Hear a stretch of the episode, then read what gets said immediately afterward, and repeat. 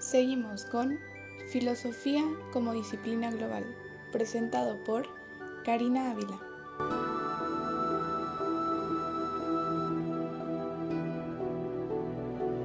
La lógica. ¿Qué es la lógica? La lógica es una ciencia formal que estudia la estructura o formas del pensamiento humano, como lo son proporciones, conceptos y razonamientos. Esto es para establecer leyes y principios válidos para obtener, para obtener criterios de verdad. Como adjetivo, lógico o lógica, significa que algo sigue las reglas de la lógica o de la razón. Además de que este indica también una consecuencia esperable, natural o normal. Teniendo esto claro, hablemos de cómo es la lógica en la filosofía.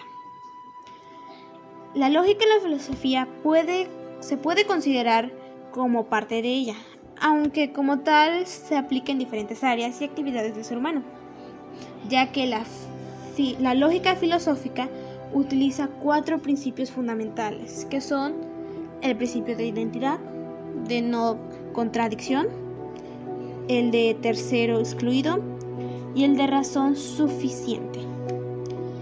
La lógica filosófica se refiere a aquellas áreas de la filosofía en la que reconocidos métodos de la lógica tradicionalmente han sido utilizadas para resolver o también para avanzar en la discusión de los problemas filosóficos. Entre estos, Sybil Wolfram destaca el estudio del argumento, el significado y la verdad. Mientras que Colin McGain presenta las nociones de identidad, existencia, predicado, estado de necesidad, y de verdad como ideas principales en su libro sobre este tema. La lógica se usa únicamente para pensamientos sobre existencias realmente con nosotros. En el caso de la filosofía, esto es la relación a todo lo posiblemente imaginativo. La lógica filosófica también digiere extensiones y alternativas a la lógica tradicional. La más conocida de estas es la lógica no clásica. Estas reciben más atención en textos tales como Lógica filosófica, la guía de Gladwell a la lógica filosófica de John P. Burgos o el manual de lógica filosófica editado por Dov M. Gavin y Frank Gunterner, el cual dispone de múltiples volúmenes. Bien, dejando este tema claro, pasemos a lo siguiente y hablemos de la ética. ¿Qué es la ética? Primero que nada, la ética es una disciplina filosófica que estudia el comportamiento humano y su relación con las nociones del bien y del mal. Su función en la disciplina es analizar los preceptos de moral, de deber y virtud que guían al comportamiento humano hacia la libertad y la justicia. ¿Y qué relación tiene con la, con la filosofía? Se preguntarán.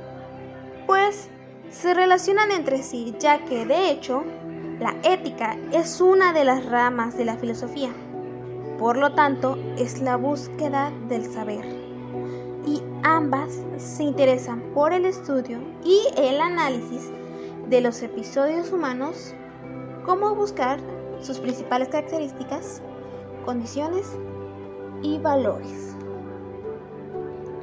En la Grecia clásica, la reflexión ético-filosófica tuvo como punto de partida la constatación de que el hombre aspira al bien y de que esa aspiración es el motor de toda su actividad. Así pues, Aristóteles inicia su ética a Nicomaco poniendo de manifiesto que acción y bien son términos correlativos. No hay acción ni deseo humano que no miren a un bien.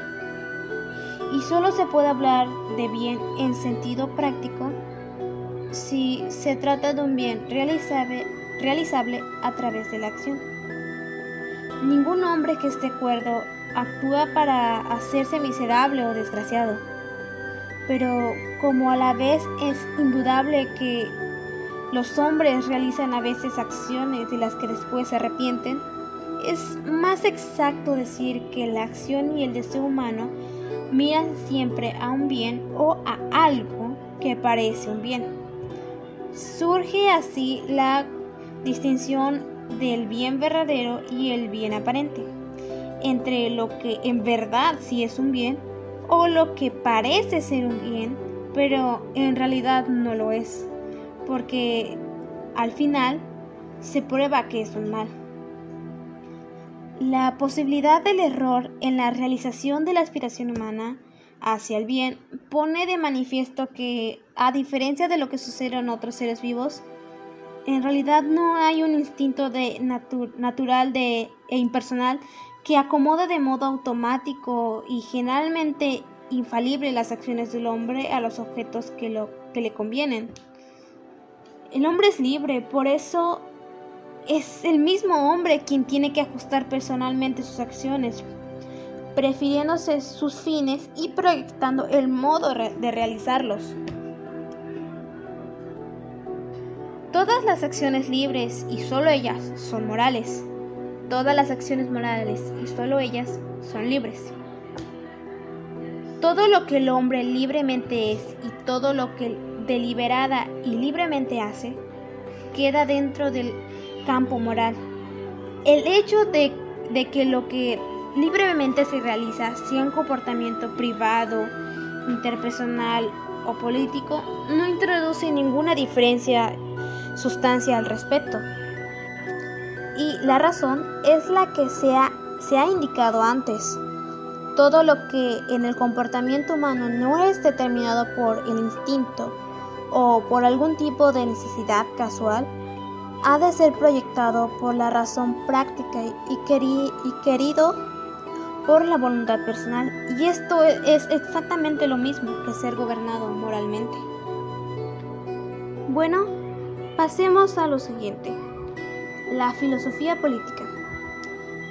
La filosofía política es una rama de la filosofía que estudia cómo debería ser la relación entre las personas y la sociedad e incluye cuestiones fundamentales acerca del gobierno, la política, las leyes, la libertad, la igualdad, la justicia, la propiedad, los derechos, el poder político, la aplicación de un código legal por autoridad, qué hace a un gobierno legítimo, qué derechos y libertades debe proteger y por qué, qué forma debe adoptar y por qué, qué obligaciones tienen los ciudadanos para un gobierno legítimo y cómo lo pueden derrocar legítimamente.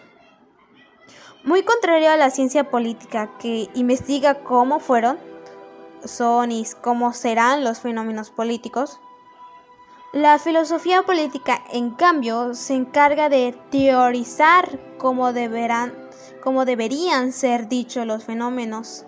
El, el término filosofía de política a menudo se refiere a una perspectiva general o a una ética, creencia o actitud específica sobre la política que no necesariamente debe pertenecer a la, disciplina, la disciplina técnica de la filosofía.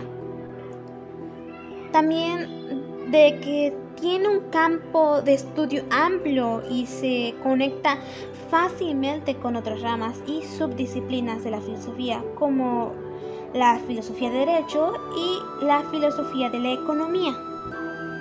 La filosofía de derecho y los valores es una rama de la filosofía, de la filosofía que estudia los fundamentos filosóficos del derecho y los valores como el orden normativo e institucional de la conducta humana en sociedad sin perder el punto de vista ético y los valores respectivos que conlleva el mismo. Y por otro lado, la filosofía de la economía es la rama de la filosofía que estudia los aspectos filosóficos de la economía También se puede definir como la rama de la economía que estudia sus propios principios al lado de sus aspectos morales. ¿Cómo se relaciona la filosofía política con la ética? Pues se relaciona fuertemente con la ética en que las preguntas acerca de qué tipo de instituciones políticas son adecuadas para un grupo depende de qué formas de vida se considera adecuada para ese grupo o para los miembros de ese grupo. Las mejores instituciones serán aquellas que promueven su forma de vida. Bien, ahora pasemos a nuestro último tema interesante, que es la estética. La estética es la disciplina que estudia la naturaleza de la belleza y la percepción de la misma por parte de los individuos, por la cual se relaciona estrechamente con el arte. Puede poseer diferentes aspectos según el contexto que se le dé, que se le dé o se emplee, aunque todas giran en torno a la percepción de lo bello.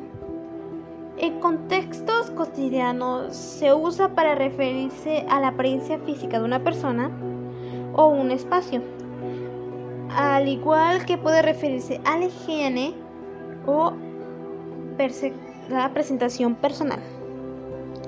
Ahora bien, en la filosofía, la estética es la rama que estudia la esencia de lo bello y la percepción de la belleza en el arte, es decir, el gusto. La estética surge en el siglo XVIII en el contexto de iluminismo o ilustración. Por otro lado, la discusión sobre la, naturaleza de lo bello es tan antigua como la filosofía y el arte.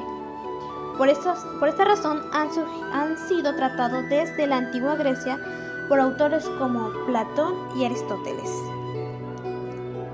Platón teorizó sobre la belleza y el arte en obras como El banquete y La República. En ellos introdujo la noción de las artes como imitación de la idea. En cambio, Aristóteles que había sido alumno de Platón, haría lo propio en, obras como arte poética y retórica y política, pero dejaría de lado el dialismo platónico para centrarse, para centrarse en el enfoque material. Será él quien desarrolle la idea de, de catarsis. Estos dos autores representan así los dos principales enfoques de análisis sobre la belleza que se han dado en Occidente. A partir de ellos, otros autores han discutido sobre el tema y sus, y sus implicaciones a lo largo de la historia. Entre ellos, o entre algunos de esos, podemos mencionar a Platonio, San Agustín, Santo Tomás de Aquino, Leonardo da Vinci, René Descartes, Joseph Addison, Jacques de Bury, Francis Hutcheson, Edward Bock, David Hume, etc.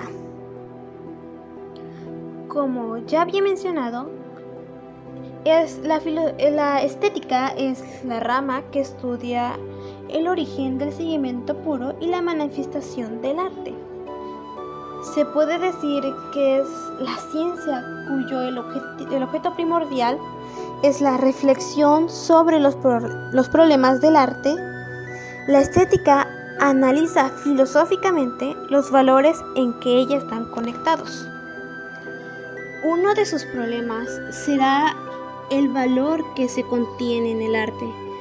Y aunque eh, variado número de ciencias puedan ocuparse de la obra de arte, solo la estética analiza filosóficamente los valores en ella que están contenidos.